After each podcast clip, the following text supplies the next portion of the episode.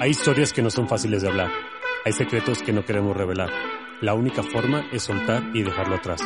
Es momento de crear, de hablar, de ser, de actuar y de transformar. Bienvenidos a Salir del Closet.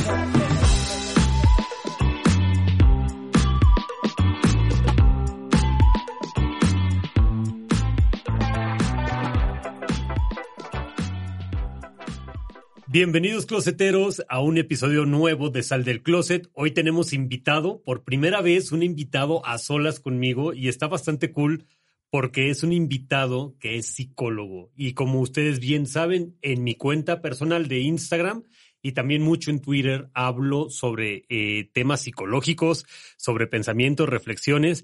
Y me habían platicado mucho de este psicólogo que da la casualidad que también es de aquí de Aguascalientes y que también tiene un podcast. Eh, y dije, tengo que invitar a alguien que sea la contraparte, esa parte profesional que me diga, a ver, Rudy, si estás bien, no, estás, no estás bien, acá te andas yendo por la libre. Entonces, Serge, bienvenido.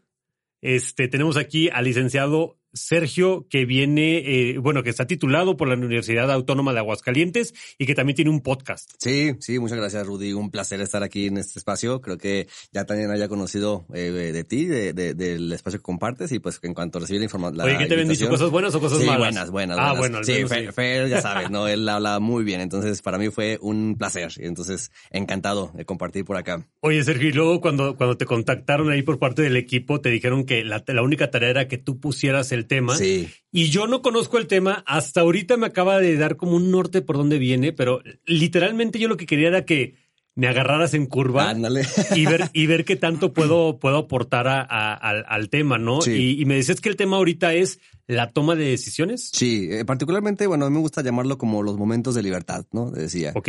Eh, porque, bueno, creo que definitivamente se puede decir mucho de esto, ya que todos en algún momento de nuestra vida creo que atravesamos por esos momentos que podemos reconocer que son instantes de libertad porque la libertad no es algo que se consiga y se permanezca ahí, pues, ¿no? Sino que tiene que ver con esos instantes en los que decidimos, en los que tomamos decisiones. Okay. Y esas decisiones implican renuncias de alguna forma, pues. Pero ¿no? es chistoso, ¿no? O sea, dices, no, no, no, ahorita me explicas por qué dices que no permanece siempre ahí, pero Sí. es, es bien chistoso porque yo creo que la, la, la, la expresión máxima de libertad es la toma de una decisión, ¿no? Sí, claro. Esa es la Claro, expresión claro. máxima y, y tenemos durante el día muchísimas tomas de decisiones, Sí. desde el decidir sentarte con Rudy, que, que no sabe nada de psicología, pero que habla de eso, Ajá, y decir, oye, pues, ¿qué, qué tanto me puede afectar el, el sentarme con un cuate que ni siquiera tiene título? claro. Hablar de un tema que yo domino y que yo sí tengo un título, o sea, ¿qué, qué tanto te puede dejar a ti como imagen, no? Mm. O también qué arriesgado para mí ponerme a hablar de psicología con un psicólogo cuando yo no tengo nada de, de, de, de- de validez o de, o de, o de- o de certificaciones, ¿no?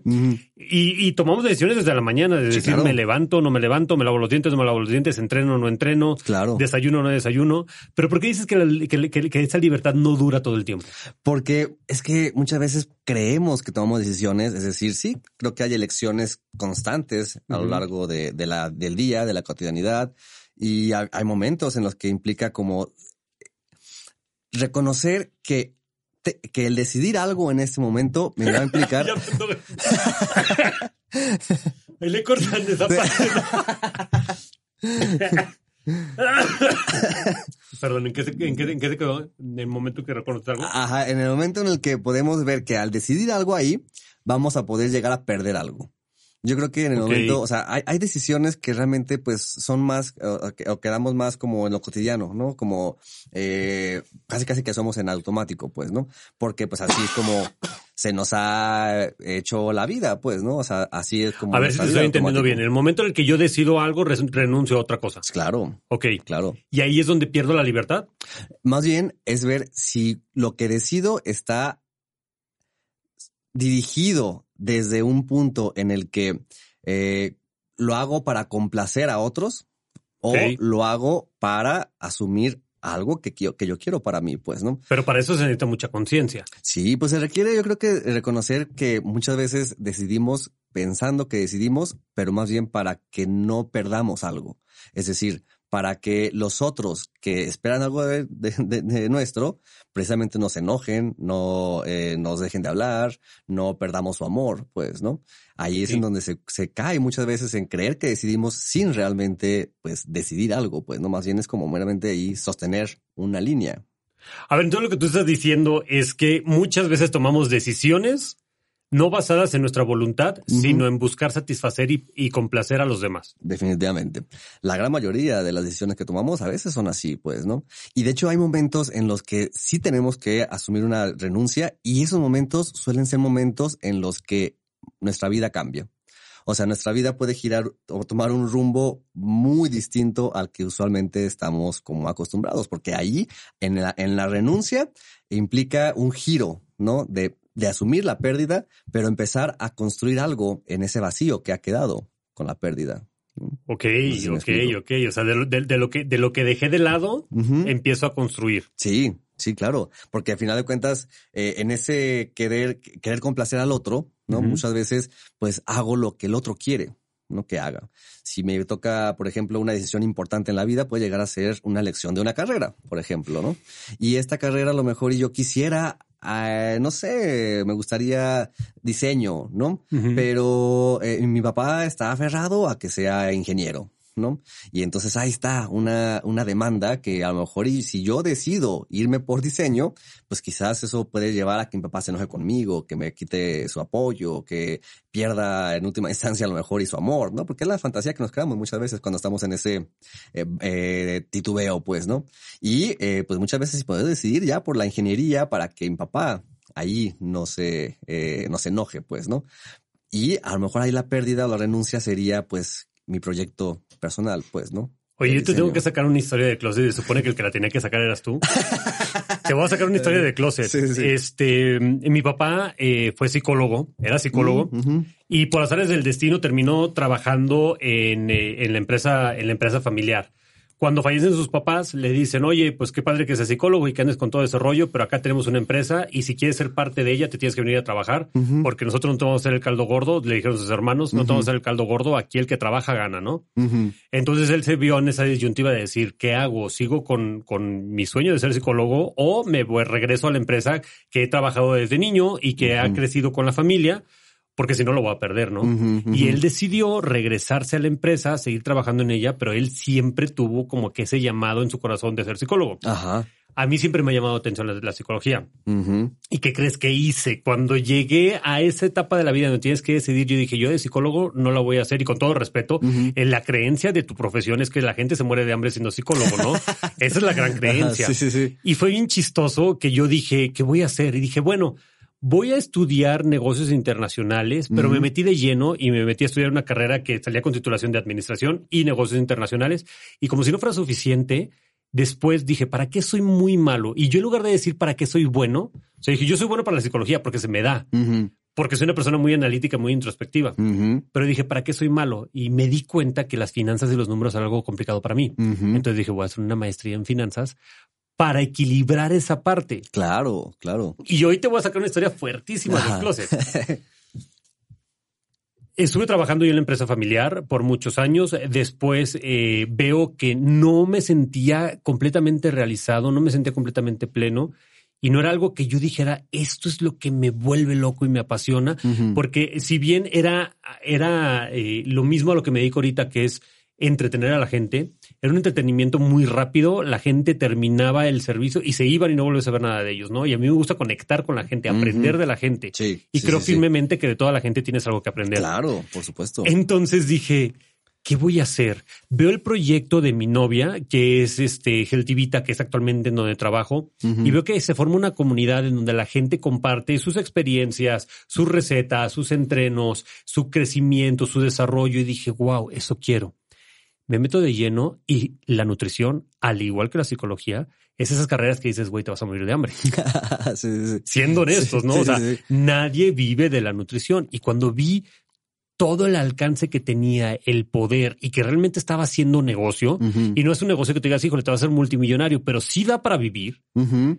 dije, wow, eso me llama la atención y me metí. Sí. Para no darle tantas vueltas, dije, ¿cuál es mi pretexto? O sea, realmente cuál es mi proceso, cuál es la historia que yo me estoy contando para no hacer lo que yo quiero. Ajá.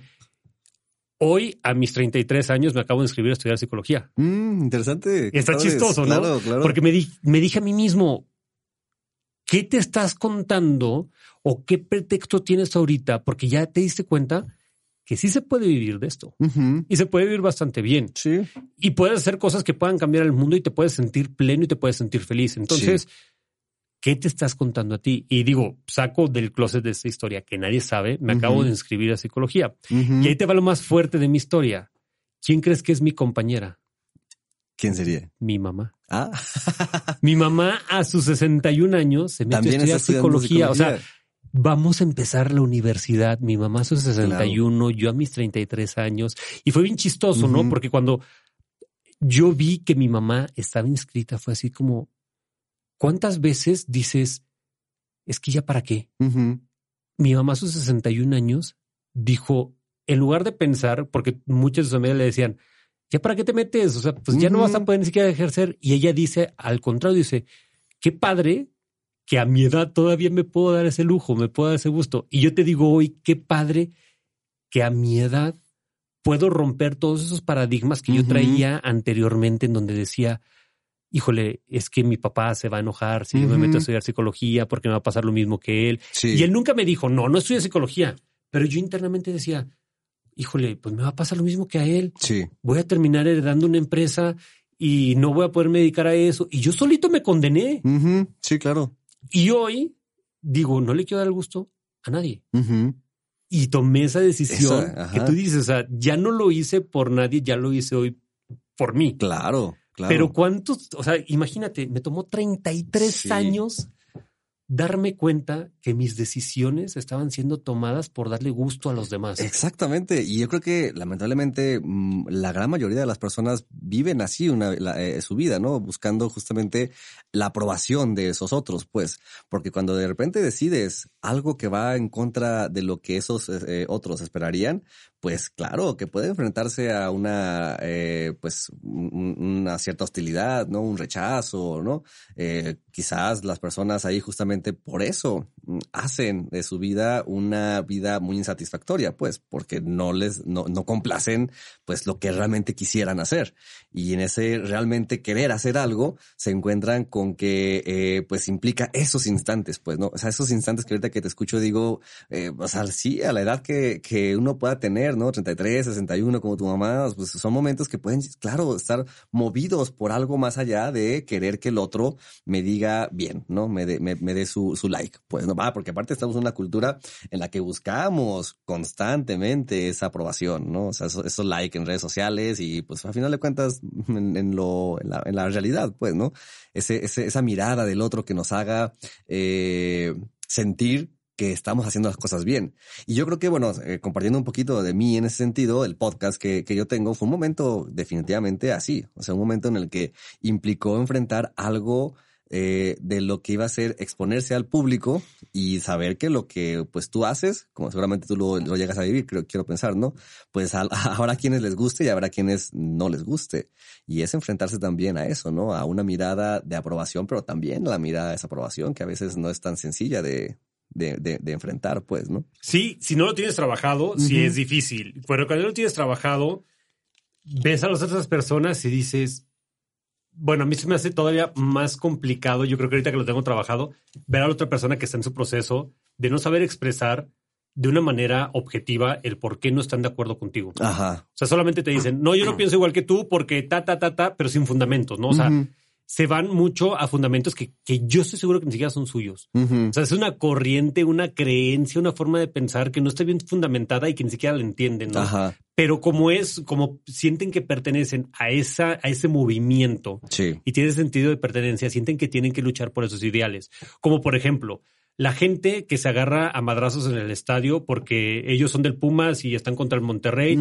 Y, y se han matado Sí. por no, no, aquí traigo una playera del Pumas, un- un- uno de los camarógrafos.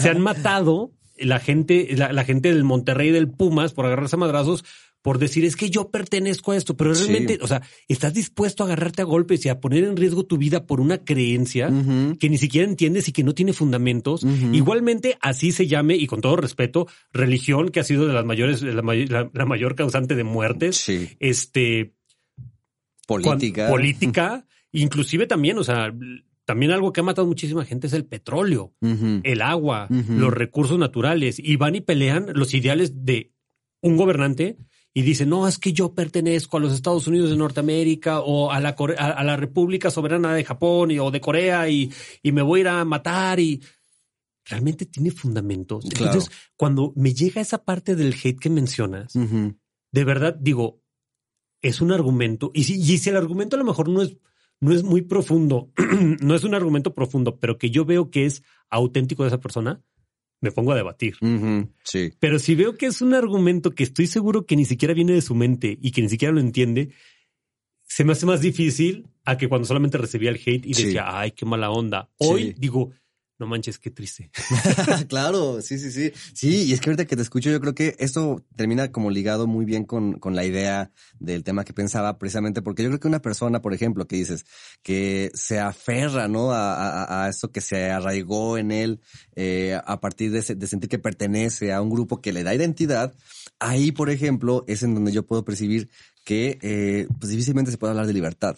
O sea, porque, Sí. porque, porque la- son personas, y yo creo que puedo hablar de la gran mayoría, incluyéndome a mí también en algunos puntos, pues que quedan así, ¿no? Como eh, afianzadas a identitariamente a esto, a lo que se sienten que pertenecen. Y entonces ahí realmente no, ¿por qué digo que no hay libertad? Porque quedan sujetos a eso, ¿no? Sujetos a eh, hacer de eso, de, de- de esa pertenencia una bandera para su vida y realmente buscar meramente hacer de ello como algo para, eh, para un, un camino, un guion, pues digámoslo.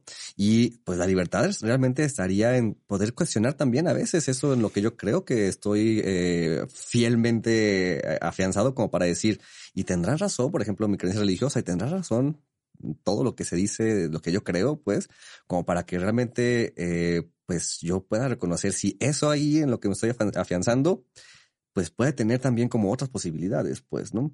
Sí. Dialogar con otros, debatir con otros, creo que se me hace una de las cuestiones más necesarias en este, en este mundo. Pero menos, me- que, que estén menos, menos bien vistas, ¿no? Está muy mal visto el debatir. Sí, sí. Súper mal visto. Y, y creo que es algo, fíjate, te, te voy a contar algo que me pasó hace unas semanas. Empecé a hablar acerca de los abusos sexuales y me llegaron la mayor cantidad de mensajes y de abusos. Y de hecho puse un poll en donde el, no, no quiero mentirte, pero arriba del 60% de la gente que respondió, fueron 10 mil personas las que respondieron, arriba del 60% fueron violados o violentados sexualmente por un familiar Sí, o por un conocido. Sí. O sea, amigos cercanos, pues, no, no conocido de que el vecino, no. Amigos cercanos de la familia. El mejor amigo de mi papá, el mejor amigo de mi mamá, un tema así, ¿no? Y hoy por hoy, sobre todo aquí en Latinoamérica, el cuestionar los métodos o el cariño de la familia es algo muy fuerte. Y para terminar la idea, después hice otra, otra encuesta de qué fue lo que te dijo tu familia cuando les platicaste. La mayoría de la gente, eso ya, eso ya, eso ya fueron mensajes directos, me decían, mi familia primero me pidió que me callara. O sea, cuando mi tío me violó o cuando mi, mi padrastro o mi papá, había muchos temas de que los papás violaban a las hijas. Sí. Cuando mi papá abusó sexualmente de mí, me pidieron que me callara, que no lo fuera a decir, este, que era algo normal, que éramos familia. De hecho, muchos mensajes que decían, ¿tendrías el corazón de meter a tu tío a la cárcel y acabar con la familia? O sea, sí puedo acabar conmigo mismo, con mi autoestima, sentirme basura, pero no voy a acabar con mi familia. Y ahí es donde dices, ¿dónde queda la libertad, no? Claro, exactamente, claro, porque aparte el grupo familiar al que, en el que nacemos es el primer grupo al que estamos atados. Es el primer núcleo, ¿no? El primer núcleo y ahí, de ahí quedamos atados, pues.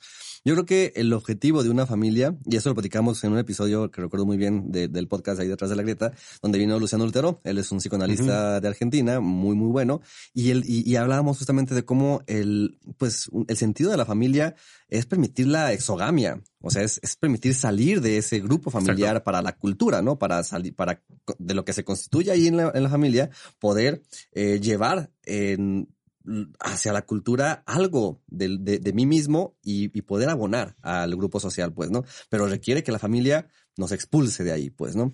Pero eso es bien complicado cuando, como dices, ¿no? En la cultura latinoamericana la familia es así, ¿no? Como lo más sagrado, ¿no? Lo más sagrado y, y, y, los valores familiares se convierten como ideales eh, para la vida que muchas veces la, no, no, se facilita la exogamia y cuestionar ese tipo de, de situaciones tan delicadas, porque en efecto muchísimas familias tienen en su núcleo una situación así, ¿no? De, de eh, perversa, que justamente es el secreto familiar lo que luego crea el lazo allí, pues, ¿no? La lealtad, digamos, hacia, hacia el grupo familiar se convierte en algo así como vital para que el grupo se sostenga y eso es muy lamentable, pues, ¿no?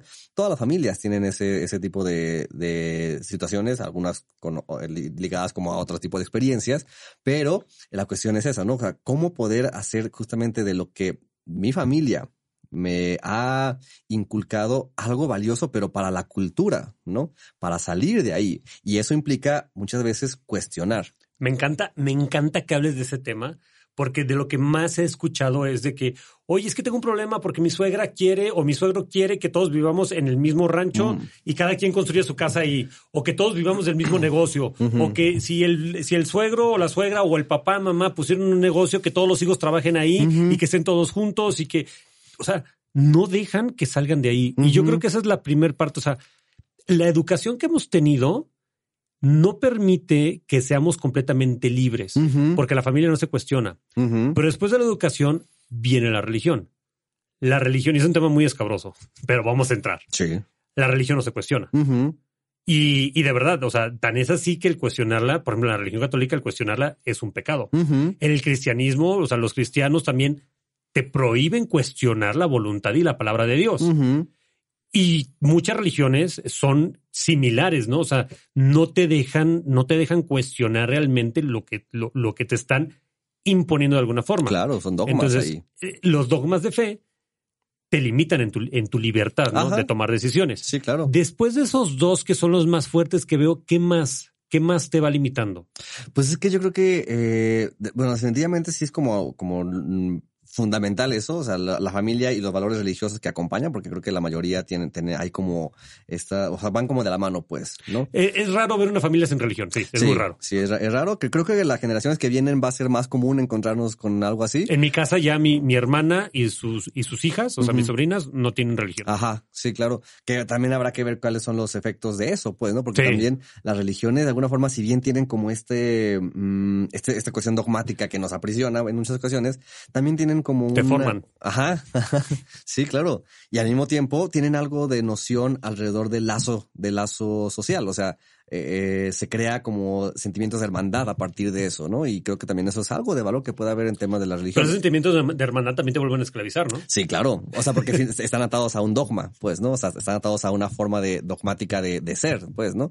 Y no deja de ser algo que está ahí como muy eh, presente en la vida de quienes crecimos con algo, con una eh, visión religiosa del mundo y que después en algún momento cuestionamos. Yo creo que lo importante es eso, es en algún momento poder asumir esa libertad que sí, que, podemos llegar a tener si la vida, si nuestra historia de vida nos permite dar ese cuestionamiento para realmente empezar a construir algo propio de eso. Ya creo que, yo creo que el problema no es, no es que se nos imponga, sino que logremos hacer algo con esa imposición, algo propio con esa imposición. A ver, te voy a meter en camisa de once varas. Lo que me estás diciendo indirectamente mm. es que creer es muy bueno, pero tener fe no tanto, porque la fe no cuestiona. Y, es, que, ah, es, que es, bien complicado ese tema, fíjate, porque yo creo que la fe puede también ser un sostén en ciertos momentos. Ok. O sea, eh, hay momentos de mucha fragilidad, de mucha... Mm, como condición humana podemos llegar a estar en, momentos sumamente así, ¿no? O sea, al borde de un hilo pendiendo, pues, ¿no?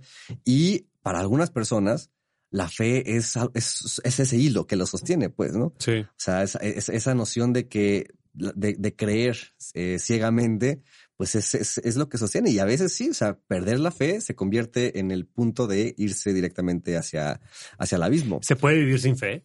Yo creo que sí hay gente que vive, que puede llegar a vivir sin fe. No, no, para nada podría como llegar a, a decir que no, porque pues a lo mejor tienen otros sostenes en la vida. Yo creo que el punto en la vida es, es ir construyendo lazos con, con lo otro, con lo de afuera, para que realmente la vida pueda ser un sostén. Porque yo creo que el problema es cuando en la vida nos, vamos quedando sin lazos. Y no porque no tengamos lazos, sino porque nos representamos sin lazos. O sea, nuestra representación de mí mismo ante el mundo es que los lazos que tengo se están perdiendo, pues, ¿no? Y eso llega a ser muy delicado en muchas ocasiones, pues porque cuando me quedo representándome sin lazos, pues es, es quedar aislado de, de, de, lo que me conecta con todo. Y eso termina siendo mortífero en muchos casos, pues, ¿no? Ok, o sea, el quedarme sin lazos me va quitando el sentido de pertenencia. Pero ahí, ahí viene una, como una complicación a lo que estamos hablando. Porque si a mí lo que me va definiendo como persona es a lo que pertenezco, pero eso que pertenezco me va limitando en mi libertad, entonces, ¿hasta qué punto es bueno pertenecer y hasta qué punto es bueno dejar de pertenecer? Eso, eh, yo, creo que es un, dilema importantísimo a, abordar, pues, porque nunca podemos dejar, y eso es a lo que me refiero, que tampoco estamos como 100% o podemos estar 100% libres, porque estamos, eh, o sea, siempre Por estamos... Eso la libertad no dura todo el tiempo. Exactamente, porque siempre estamos sujetos a otros, pues, ¿no? Al estar en un mundo cultural, estamos sujetos a, a otros de afuera también, pues. Pero los instantes de libertad son esos momentos en donde yo puedo decir al otro, basta, para empezar a escuchar algo de mí y darle, darle lugar a eso de mí en ese instante que me pueda encaminar hacia algo nuevo y algo propio, pues, ¿no? Y claro, aún en eso nuevo y propio, volveré a estar nuevamente atado y sujeto a, una cultura, pues, ¿no? Pero en ese sentido, eso nuevo y, y propio podrá irme dando una construcción de mi vida, de mi propia vida, ya no vivir, ya no vivir para los otros, ya no vivir para, para que el otro esté complacido, sino empezar a construir algo propio en ese, en este, en este camino, pues. Por ejemplo, aquí en Aguascalientes está muy arraigada la cultura de tomar, ¿no? Yo veo que en los bares eh, y que están en, el Boulevard Luis, Luis, Donaldo Colosio, están llenos desde el miércoles y hay gente tomando desde el miércoles, miércoles, jueves, viernes, sábado, domingo. Y, y, y, hay, hay un grupo social que no sabe relacionarse si no es con una bebida en la mano, ¿no? Sí, claro. Y de repente tú puedes decir, oye, pues yo quiero pertenecer a ese grupo social o quiero sentirme que pertenezco a algo porque es como una, es, es, una naturaleza humana. O sea, por, por, naturaleza los humanos somos seres sociales. Sí, claro. Entonces buscamos vivir en sociedad y buscamos la aceptación y la aprobación de los demás. Entonces yo termino por azares del destino, por accidente, por lo que tú quieras llamarle, termino en un grupo así en donde todos los fines de semana se tiene que ir a tomar hasta que llega el momento que me está haciendo daño físicamente, me doy cuenta que no, que es perjudicial para mi salud. Sí. Y digo, ya no quiero pertenecer ahí y digo, ahora quiero dedicarme a otra moda que está ahorita muy fuerte, yo creo que en todo, en todo el mundo, que es eh, andar en bicicleta. Entonces, ya me salgo de ahí y digo, bueno, ya no quiero tomar, quiero andar en bicicleta. Obviamente me van a excluir de ese grupo social en donde todos los fines de semana se toma, porque pues es imposible tomar y, andar en bicicleta crudo. Eh, hay quien lo hace, pero no lo puede sostener por mucho tiempo, ¿no? claro, claro, claro. Pero eh, lo, lo, real y, lo, y lo saludable es decir, bueno, pues me voy a dedicar a hacer más ejercicio y no a tomar todos los fines de semana, todos los días, ¿no? Y te separas de ahí, te dejan de aceptar socialmente en ese lado y dices, bueno, ya no pertenezco a esto, pero ahora pertenezco a la parte de la gente que le da la bicicleta. Pero también hay reglas. Claro. Claro. Y es, aquí se llega todos temprano, no es como que todos te vamos a estar esperando, vamos a seguir esta ruta que escogimos desde hace un mes, porque eh, toca esto y, y, te tienes que acoplar. Entonces tú ya no tienes la libertad de decir, ah, yo llego a la hora que yo quiera, yo, yo hago la ruta que yo quiera, a la velocidad que yo quiera, me detengo cuando yo quiera, no te detienes cuando se detiene el grupo. Exactamente. Aquí lo importante es que cada una de nuestras acciones, al ser seres social, sociales, y pertenecer a ciertos como microcélulas de, sociedades, tenemos que ser conscientes de que lo que estamos aportando, las reglas que estamos poniendo, realmente sean benéficas para los demás. Claro. Y no solamente una voluntad. Exactamente. Yo creo que el gran eh, peligro en este mundo, en la actualidad, es lo, lo exacerbado que están los narcisismos.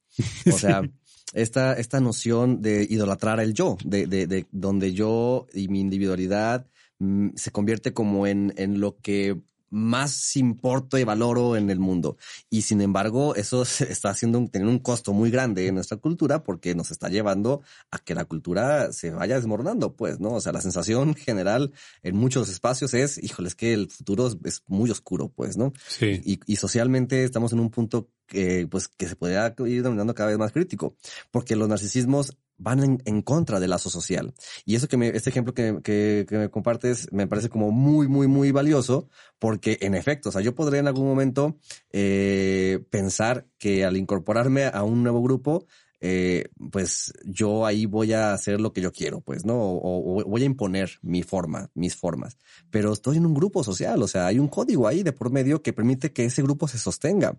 Y son códigos a, través del lenguaje que se establecen, en donde pues el consenso hace que ahí haya la posibilidad de que haya una, una construcción ahí, pues, ¿no? Y yo creo que lo, lo valioso en la vida precisamente es cuando yo, yo reconozco que renunciar a mi narcisismo, o sea, renunciar a lo que yo quisiera, pues a veces también eh, implica darle lugar a lo que otros eh, pueden tener, pero en este, en este consenso que también me abone a lo que yo quisiera tener para mi vida, pues. O sea, es, un equilibrio muy difícil de conseguir, pues, porque de alguna forma renunciar al narcisismo es apostarle al lazo, pero tampoco puedo quedarme pegado al, al lazo, pues, ¿no? Sí, que muchas veces ah, este, mi familia me tratan súper mal, eh, son súper tóxicos, me hacen daño, pero yo ahí sigo porque quiero seguir en el lazo. Es insostenible. Exactamente, sí, sí, sí. ¿Cómo, ¿Cómo asumir esas renuncias? Pues ese es el punto, ¿no? Cómo decir, sabes que aquí ya no me conviene, por ejemplo, esto que decías el de la persona que se encuentra ya bien metido en una dinámica de excesos con el alcohol y pues en algún momento le, le, le si bien le va en la vida, le puede, puede empezar a decir, ya basta a esto, pues hay una renuncia a placeres, ¿no? Placeres que, en ese momento quizá le daban mucha satisfacción, pero que ya no están sosteniéndolos en, sosteniendo en la vida, más bien ya lo están llevando a una autodestrucción. Ahí esas renuncias se convierten importantes y no son fáciles de tomar. Yo creo que el problema también es que muchas veces esas decisiones sabemos que las tenemos que tomar porque estamos ya en un punto crítico de nuestra vida. O sea, ya el, la destrucción está al borde, de, a la vuelta de la esquina y aún así no nos, cuesta muchísimo trabajo tomar la decisión de decir basta. Una relación violenta, un trabajo que me está llevando a, o sea, a una explotación terrible, una familia que me está eh, sosteniendo en, en, el odio, mm, no sé, o sea, un montón de condiciones que pueden llegar a ser muy destructivas y aún estando en esa destructividad, me cuesta trabajo tomar la decisión porque implica renunciar a, algo que está puesto ahí eh, en juego en este vínculo, pues, ¿no? Pasa que tú quieres seguir perteneciendo a ese lazo, o sea, le estás apostando al lazo, pero no llega el momento en que no te das cuenta que ya te perdiste a ti y a tu libertad y, a tu persona como tal por seguir perteneciendo a ese lazo. ¿Cómo le puedo hacer yo, Rudy, y yo, closetero, que estoy escuchando este podcast, para no perderme a mí por querer seguir en ese lazo? Híjole, es la, la pregunta del millón. Yo luego tengo como una, una analogía que me, me gusta mucho como utilizar. No sé si alguna vez has estado en un punto para echarte un clavado de un terreno alto. Sí. ¿no? Eh, yo en algún momento fui a unas cascadas y, y, allá en la Huasteca y, y, a partir de la experiencia que tuve ahí, es que esa analogía me ha permitido como usarla para estos tipos de situaciones. si te subes a, ese, a ese lugar alto para echarte el clavado, obviamente a la hora de que te paras así al borde del abismo y miras hacia abajo, la sensación es de un vértigo impresionante, pues, ¿no? Te da miedo, por supuesto, pues, porque en ese momento, pues, estás en una posición, pues, muy vulnerable el, darte, el echarte ese clavado va a implicar, pues que eh, si no lo haces bien, claro que te puedes hacer daño, ¿no? Incluso, pues hay gente que se puede ha llegado a matar por no caer bien, pues, ¿no? por no tenerle el charquito. sí, sí, sí, y es que requieres aventarte desde una posición específica, pues, ¿no? Ese, ese momento es un momento que puede ejemplificar muy bien los momentos de libertad. Porque si yo me quedo contemplando el abismo, lo más probable es que no me voy a lanzar. No me voy a lanzar porque me va a paralizar el miedo. Y así muchas veces podemos estar ante la vida, ante una decisión importante, contemplando solamente el abismo, ¿no? Es que, por ejemplo, me, ya me quiero separar de mi pareja porque ya estoy en un punto donde la violencia está a todo lo que da, donde ya no nos soportamos, donde ya la situación es insostenible, pero no puedo dejarlo, no puedo dejarla. Entonces estoy contemplando escenarios, no nada más viendo el abismo, ¿no? Pero es que si lo dejo y qué va a ser de mí. Sí, ves las piedras hijos. donde te puedes pegar. Ajá, exactamente. Y, y- y la pasas viendo los escenarios así en tu cabeza, nada más. Viendo el abismo, paralizado, viendo al abismo, con un montón de angustia, un montón de ansiedad. Y lo estás sufriendo aunque no está pasando Eh, nada. y lo estás sufriendo y, lo, y peor, porque lo sufres peor porque los escenarios que te creas son sumamente catastróficos. Ahí no te vas a, a- a lanzar nunca. Yo cuando me pasó esto, en que me, que me subo al, al, al borde pa- de- para lanzarme al clavado, pues lo que, lo que hice, me di cuenta de que estaba, de que si me quedaba viendo, obviamente no me iba a lanzar. Entonces dije, a ver, no, sí me quiero lanzar porque tengo muchas ganas de hacerlo. Entonces, pues, ¿cómo le hago? ¿Cómo hay que hacerle para lanzarse sin, la- sin hacerse daño? Pues ya le pregunté a una persona que estaba al lado, oye, pues cómo se avienta uno. Ya no me explicaron, no, pues si te avientas, pero te tienes que poner como así como en flechita, ¿no? Para que no te vayas a caer como de panza o, o de una posición mala. Entonces nada más caes así, ¿no? O sea, en, en, en, en picada, pues, ¿no? Ah, perfecto. Yo creo que es una, una estrategia que puede equiparse también a las, a las experiencias del momento de decisión, ¿no? Pues te informas un poquito, ¿no? Acerca de las, de las realidades, ¿no? De los escenarios un poco menos catastróficos que están en tu cabeza para empezar a conocer realidades un poco menos eh, fantasiosas, pues, ¿no? A lo mejor y puedes, en este ejemplo de la pareja, pues puedes empezar a acercarte con personas, ¿no? Buscar a terapéutico que, te acompañe, puedes eh, conocer experiencias de otras personas que se han separado en situ- situaciones como las tuyas. O sea, puedes empezar a conocer un poquito de cómo puedes hacerle, pues, ¿no? Hacerte de recursos, redes de apoyo, etcétera, pues, ¿no? Para eventualmente agarrar el coraje, porque yo creo que el coraje es una fuerza necesaria para poder dar ese paso, para poder dar ese brinco. O sea, es, es poder, cuando te vas a lanzar al clavado, tienes que ser un chingo su madre. No me Sí, lanzo. claro. Y así son las decisiones en la vida, pues, ¿no? Esos momentos de libertad requieren un muy contundente y poderoso chingue su madre, ¿no? Porque si no, mm, es muy fácil paralizarse. Y el momento de la decisión es la decisión, ese momento, ese instante que se puede convertir en algo definitorio en tu vida. O sea, de- puedes voltear hacia atrás en tu vida y decir, este momento fue un momento que cambió mi vida. Y lo podemos tener muy fresco porque hay un antes y un después de ahí, de, de, de ese, de, ese, de ese instante. Y se reconoce ahí el coraje que está de por medio cuando uno eh, se lanza, se avienta ese clavado. Y pues. tu momento de libertad es el momento en el que te avientas. Sí, es ese momento en el que despegas los pies de, del, este, del, de, de la tierra para lanzarte el clavado. Pues. Y dura bien poquito, porque cuando caes, ya empiezan otra vez a influir todo, porque caes en una alberca de otro tema social, ¿no? o sea, caes en, el, en, en, eh, en la alberca de los divorciados. Ajá, ándale. Y hay Ajá. reglas dentro del equipo de los Hay divorciados, ¿no? expectativas, claro, sí, sí, sí. Y porque nunca vamos a dejar de estar presentes, sujetos a, a los decires de los otros, pues, ¿no? Pero qué importante es irse habilitando en estas, en estas tomas de decisiones, pues, o sea, irse habilitando en el sentido de, de ir tomándolas cada vez más en la vida. Digo, yo creo que nunca va a ser fácil tomarlas, pero se puede hacer cada vez más fácil, creo yo. El, el hecho de tomar acciones consecutivas que te lleven o que sean momentos de libertad, ¿te van creando una persona más libre? Yo creo que, ajá, yo creo que si bien nunca se va a conseguir esa libertad como, como, te- como te decía, pero sí te van haciendo cada vez más capaz de asumir renuncias. O sea, porque eh, muchas veces lo que nos, nos ata, eh, nos impide lanzarnos el clavado, si bien pueden ser esos escenarios, es la, lo angustiante que es asumir una pérdida. O sea, porque cuando estamos mm, por tomar una decisión y que implica pues, renunciar a las demás posibilidades, es perder esas, pues, ¿no? Y perder nunca es bonito, siempre queda como un hueco ahí, pues, ¿no? Y, asumir ese hueco, o sea, desde el psicoanálisis es asumir la falta, se vuelve algo que no es muy, no es nada sencillo. Yo creo que la medida en la que vas asumiendo que la falta es parte de la vida, que no somos seres completos, como luego se nos hacen creer en ciertos discursos, tú eres un ser perfecto, completo, no te hace falta nada. No, claro que no. Somos seres imperfectos, somos incompletos y eso es lo que nos mueve en la vida, precisamente. Asumir que estamos vacíos, o sea, que tenemos un hueco ahí que nunca vamos a poder tapar, pero que ese hueco es algo que nos va a seguir moviendo.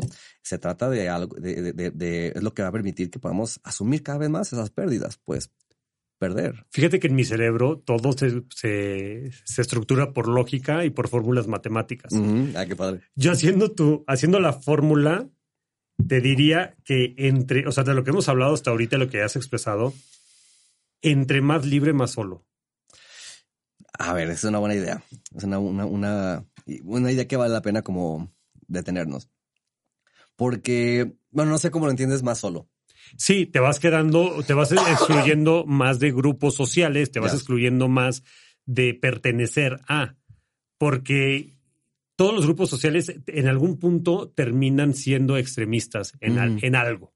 Mm, O sea, por ejemplo, eh, si es con, volviendo al, al tema, ¿no? Por ejemplo, de, de la gente que toma. Oye, no, es que aquí se toma jueves, viernes, sábado y domingo, de ley, y se llega crudo al trabajo todos los lunes. Si yo digo, yo no quiero eso, pues no estás cumpliendo con unas reglas básicas y te vas a excluir de ahí. Oye, no, es que aquí con los de las bicicletas, este, sigo la misma analogía, ¿no? Y con lo de las bicicletas se tiene que llegar siempre puntual y se tiene que usar este uniforme y ta, ta, ta. Es que yo no quiero usar ese uniforme. No, pues es que aquí esas son las reglas. Ok. Pues bueno, voy a buscar otro grupo en donde no haya la regla del uniforme y en donde no tengas que llegar tan puntual. Pero va a ser más difícil y te vas a ir quedando más solo porque vas a ir diciendo más nos por optar por tu libertad. Entre más optas por tu libertad, menos vas a encajar. Sí. Sí, sí, sí, yo creo O sea, que... vas a terminar más solo. Y, y sobre todo en la medida en que se sostenga una sociedad narcisista como la que estamos. O sea, una sociedad que, que precisamente no tolere las decisiones de los otros ajenas a lo que se está imponiendo, va a ser más fácil que claramente uno tome decisiones que nos dejen excluido, pues, ¿no? Yo creo que si fuera posible una sociedad en donde se integre esta, esta posibilidad de que, ok, tenemos un, o sea, tenemos un código social que nos permite sostenernos para eh, seguir construyendo hacia el objetivo que tenemos como grupo, pues, eh, pero de repente una persona eh, pu- puso ciertos límites en su vida para que a lo mejor le hacen desencajar un poquito en lo que estamos buscando. Y hay la posibilidad quizás de dialogar con esa persona para ver cómo podemos, a pesar de sus límites que se ha puesto, pues mantenerla integrada en el grupo y que los objetivos no se pierdan y que pueda haber la posibilidad de conciliar eso, podría ser posible. Una sociedad que no se presta al diálogo, una sociedad que, que no se presta a buscar consensos, una sociedad tan dividida en tanto eh, estás conmigo o estás contra mí, porque así es la lógica narcisistas, o todo o nada, o, o sí o no, o Sí, estás sí. conmigo, estás contra mí, eso sí excluye, eso termina por, por aislar, por supuesto. Y eso hace que sea más difícil que podamos asumir posiciones de libertad, ¿no? O sea, decisiones de libertad, momentos de libertad en donde, pues si a lo mejor se implica que si tomo esta decisión, el grupo en el que estoy ya no me va a querer, pues, ¿no? A lo mejor ya no va a querer estar, eh, ya no me va a amar, porque a lo mejor y en efecto, esta decisión que estoy tomando, para este grupo que está en una posición muy narcisista de todo o nada, en efecto le, le representa un, algo amenazante y me, y me, y me saca, pues, ¿no? Entonces los narcisistas hacen eh, retroceder el, pro- el progreso humano. Definitivamente, definitivamente. Y, y porque hay que entender que el narcisismo está en todos nosotros. Todos tenemos algo de narcisismo. Luego es que hay un discurso también muy, muy, muy, muy presente actualmente donde es los narcisistas, ¿no? Los de allá afuera. Nosotros más bien. Esto, todos somos, todos tenemos algo de narcisismo, todos, claro. Hay unos que tienen como mucho más exacerbado por su historia de vida, que pues por alguna razón ahí mm, pa- eh, particular no lograron como eh, eh, salir de esa posición primaria y, y el regreso al narcisismo es muy presente en ellos, pero todos tenemos algo de narcisismo, o sea, todos buscamos esta completud en, en primera instancia. El narcisismo busca esa completud. Eh, el punto es que sí, o sea, el narcisismo, piénsalo como un cáncer. Es decir, ¿qué es un cáncer? No es una célula que mm, se niega a morir Sí. y que le vale madres el, el sistema, el organismo, le vale totalmente madres, solamente busca sobrevivir ella, pues, ¿no? Reproducirse así más no Y, poder. y- y ese es el tema, se reproduce súper rápido. Ajá, sí, claro, Así son los narcisistas. claro. o Así sea, somos, perdón. Sí. Nuestro yo, nuestro yo, el, narcisismo apunta al yo, ¿no? El, el yo busca ser, ser solo yo. O sea, lo, piensa en los, en los grandes líderes mundiales que lo que quieren es imponer su yo a todo el mundo, ¿no? Como un cáncer, pues, ¿no? Expone, eh, eh, vivir, eh, to- eh, exponerse a todo, eh, esa- expandirse a todo el mundo, pues, ¿no? Como un cáncer. El narcisismo quisiera eso, o sea, desde, nuestra lógica narcisista quis- quisiéramos que todo el mundo fuera yo. No es posible porque el mundo es social, está lleno de otros, Sí. pues, ¿no? Por lo tanto, se requiere cómo convivir con esos otros, pues, ¿no? Pero una posición narcisista es justamente como un cáncer en ese sentido, o sea, hace retroceder lo social porque apunta a una imposición de un solo yo ahí, pues. ¿Cómo hacer que eso se contenga? Pues se requiere la noción de el lazo social en nosotros, pues, ¿no? Y se, se requiere, se requiere de mucha, de mucho, mucha madurez y mucha tolerancia y mucha aceptación de, de, de la diferencia de los demás. Eso, exacto. Fíjate que te, te quiero contar algo que, que, que pasó hace, pues justo ayer. En este podcast invitamos en algún momento a mi guía espiritual que se llama Brunet Barreda Snyder, Mm. que es, es mi guía espiritual porque es la persona con la que menos coincido en el mundo. Mm, qué interesante. O sea, todo lo que ella cree, yo lo creo. Y yo, eh, con, el, con el perdón de quien está escuchando esto, todo lo que ella dice, yo le digo, son puras mamadas. Pero me encanta porque debatimos y me hace crecer mucho. Y aunque yo no creo en lo que ella cree yo no pienso como ella piensa, me hace reconsiderar y me hace debatir y me hace enriquecerme como persona. Sí. Ella vive en Cancún. Mi mamá, bueno, vive en la selva de- en medio de Cancún. Órale, qué padre. Y mi mamá eh, fue a, a Cancún y le dije, oye, ¿vas a visitarla? Y me dijo, sí, voy 15 días, me estoy una semana con mi familia y luego ya la busco a ella para visitarla y platicar y ta, ta, ta, ¿no? No le avisó que iba a ir porque dijo, pues voy a estar 15 días, le aviso ya cuando, cuando la vaya a poder ver, ¿para qué le digo que voy antes de tiempo, no? Se va y se la encuentra en la playa. Pero justo, dice mi mamá, yo estaba hablando con mis primas y le decimos la bruja porque tiene como poderes mágicos. O sea, eso sí no se lo puedo cuestionar. O sea, tiene, y este tipo de historias que te voy a contar pasan a cada rato. Resulta que dicen, eh, oye, ¿qué planes tienes tú o qué quieres hacer? Porque estaban poniéndose de acuerdo qué iban a hacer durante los 15 días. Y dice, yo lo único que quiero hacer es ver a la bru y la ve. Y le empieza a gritar, bruja, bruja, bruja. Llega y ella le dice, ¿qué onda? ¿Qué haces aquí?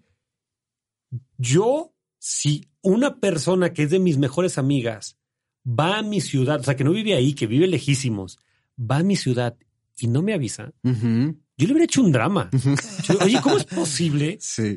que viniste hasta acá y ni siquiera me mandaste un mensajito de que ibas a estar acá y que nos pudimos haber visto, ¿no? Y ella no. Ella dijo, oye, qué padre que coincidimos, qué increíble. Te aseguro, closetero, que si tu mejor amigo o el novio que vive fuera o la persona que hace mucho tiempo no ves va a tu ciudad y no te avisa, es una falta de respeto tremenda.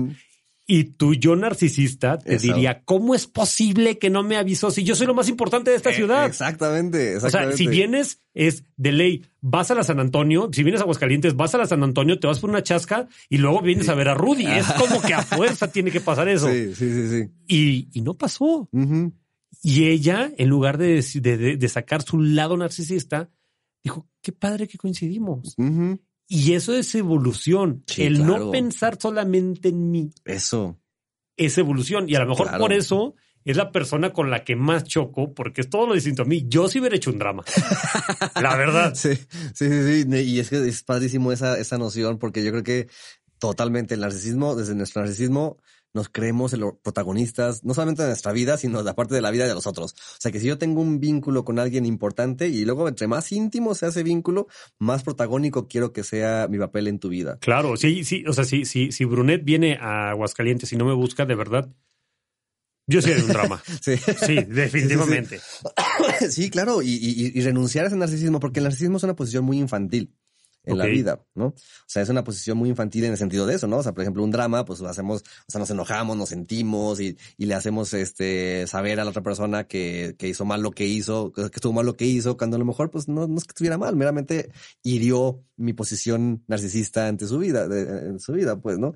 Realmente eh, es, es infantil porque, para empezar, porque es, es- literalmente es una, es una instancia que asumimos en la, en la, en la infancia, o sea, cuando somos muy, muy pequeños, hacemos una unidad eh, que nos sostiene en la vida y que es una unidad narcisista con la madre, pues, ¿no?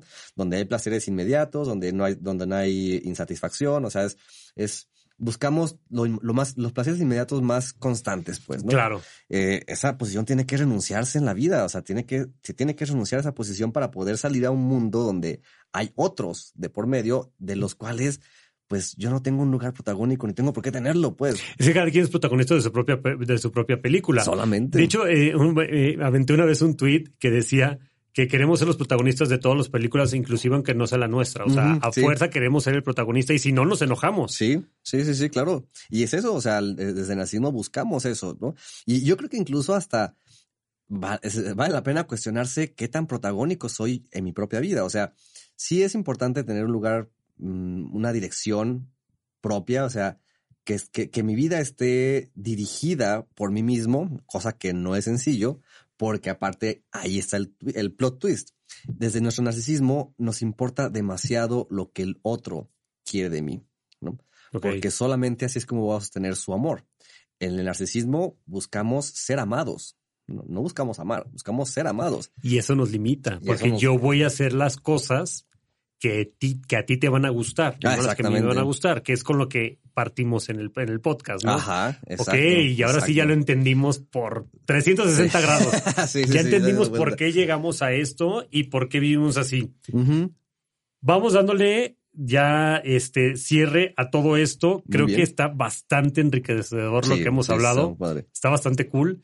Eh, y vamos haciendo como un resumen. Entre más queramos pertenecer a diferentes grupos sociales, más vamos a tener que lim- li- li- limitar nuestra libertad de toma de decisiones, porque hay reglas y las tenemos que cumplir. Exacto. Eso es una ley. Sí. Los momentos de libertad son limitados y hay que disfrutarlos. Son instantes. Cuando te animas a brincar al agua, tienes que disfrutar el momento en el que vas cayendo porque estás disfrutando la decisión que tomaste de ser libre en ese momento. Sí. Y la tercera y última es que después de que entendamos todo esto, vamos a entender que el narcisismo nos está llevando para atrás en lugar de para progresar. Exactamente. Y como conclusión personal, y ahorita tú das la tuya, yo creo que tenemos que hacer las cosas pensando también en los demás y en ser tolerantes. En decir, ok, si lo que él está decidiendo y la decisión que él está tomando no me afecta a mí en lo personal y le hace bien a él, va a estar conmigo con más gusto. A lo mejor no se va a vestir igual que yo, a lo mejor no nos vamos a ver como que el grupo más unido y no vamos a estar agarrándonos juntos a madrazos contra los del Monterrey. Sí. pero él está haciendo lo que a él le hace feliz y cuando está conmigo se siente libre. Y el narcisismo es todo lo contrario. Es todo lo contrario. Ok, esa es mi conclusión. Sí, sí, sí. Y, y- y es que, eh, pues sí, en última instancia, el narcisismo siempre dirige a la destrucción. O sea, el narcisismo tiene como último fin la autodestrucción. Es paradójico porque, pues, el narcisismo como es que me amo tanto desde ahí, pero eh, su destino es la autodestrucción. El mito de Narciso griego así lo... lo- lo- en el lo- remedio está el mal, ¿no? Exactamente, sí, sí, sí. Pero bueno, o sea, a la par de esto, yo creo que una conclusión que yo podría dar es precisamente eso. O sea, si tenemos como eh, una, una gran afrenta a nuestro narcisismo es precisamente asumir la pérdida. Es asumir que no estamos completos, es asumir que no, que, que siempre nos va a faltar algo y que lo mejor que podemos hacer para poder hacernos cargo de nuestra vida es pretender que no podemos tener todo en la vida, que tenemos que asumir renuncias, pérdidas, pero esas renuncias siempre van a ser un eh, elemento que van a permitirnos construir cosas nuevas en donde a lo mejor perderé cosas de valor o personas de valor en mi vida, pero podré construir otras, eh, otros elementos que le abonen mucho más a mi deseo, mucho más a lo que yo quisiera para mí y por supuesto esto que quiero para mí no una posición narcisista de, eh, de, de me valen un gorro a los demás, sino cómo entonces a partir de eso empezar a crear nuevos lazos con otras personas, pues es el gran reto para la cultura, amar lo diferente. Súper, súper enriquecedor todo lo que hablamos. Eh, les agradecemos, closeteros, que nos hayan escuchado. Estoy seguro que les va a encantar este episodio. Por favor, ahí nos mandan mensajito. A mí me pueden contactar en arroba rudygana-bajo en Instagram o rudy-gn en Twitter y a ti, Serge. A mí eh, me encuentran como pues, en las redes sociales a través de la grieta. En Instagram, en Facebook que tenemos a través de la grieta, el canal de YouTube también a través de la grieta. Y mi página profesional como psicólogo es Psic Sergio González, Espacio Escucha Clínica en Facebook. Ok, ahí cualquier consulta, cualquier cosa, directamente con Sergio lo pueden ver. Encantado. Y bueno, este podcast lo sabes que lo puedes encontrar como arroba sal del closet en Instagram y en todas las demás redes so- sociales como sal del closet. Nos vemos en la próxima. Gracias. Muchas gracias.